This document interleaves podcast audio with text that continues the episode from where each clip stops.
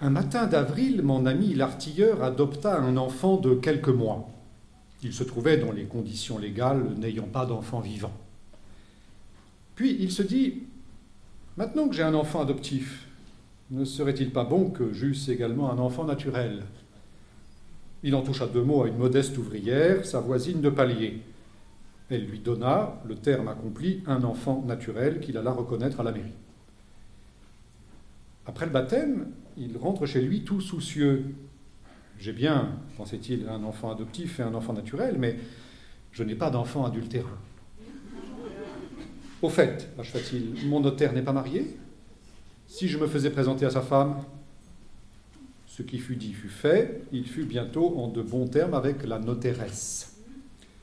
Un soir, comme il dînait chez ses parents, il eut, après le potage, un sursaut. Sapristi se dit-il en lui-même, je n'ai pas d'enfant incestueux. Justement, il lui restait encore une sœur non mariée et il put se procurer à peu de frais un enfant parfaitement incestueux qui n'était pas adultérin. Cependant, les puritains commençaient à le regarder d'un mauvais œil. Alors il se dit Faisons taire les langues et prenons femme. Mais il s'agissait de s'assurer d'abord d'un enfant légitimé. Il entreprit donc la séduction d'une jeune fille très bien et ne l'épousa qu'après qu'elle lui eut donné un petit garçon qui fut au terme de la loi un enfant légitimé. Puis il la rendit mère une seconde fois pour avoir un enfant purement légitime. Il vivait en paix avec sa compagne dans une petite maison de Neuilly. Autour de lui jouait l'enfant adoptif, l'enfant naturel, le légitimé, le légitime, voire l'adultérin que lui envoyait souvent la notéresse, et aussi Gaspard, l'enfant incestueux qu'il appelait papa le lundi, le mercredi, le samedi, et mon oncle les autres jours de la semaine. L'artilleur n'était pas complètement heureux, car souvent la santé de ses enfants le mettait dans des transes douloureuses, il craignait qu'un malheur n'arrivât à l'enfant naturel et ne dépareillât ainsi sa collection. Vivant en état de mariage, il ne pouvait donner le jour qu'à des enfants légitimes ou adultérins, et pour remplacer à l'occasion son bâtard, il eût été contraint de se séparer de sa femme, par les moyens toujours pénibles du divorce ou du meurtre.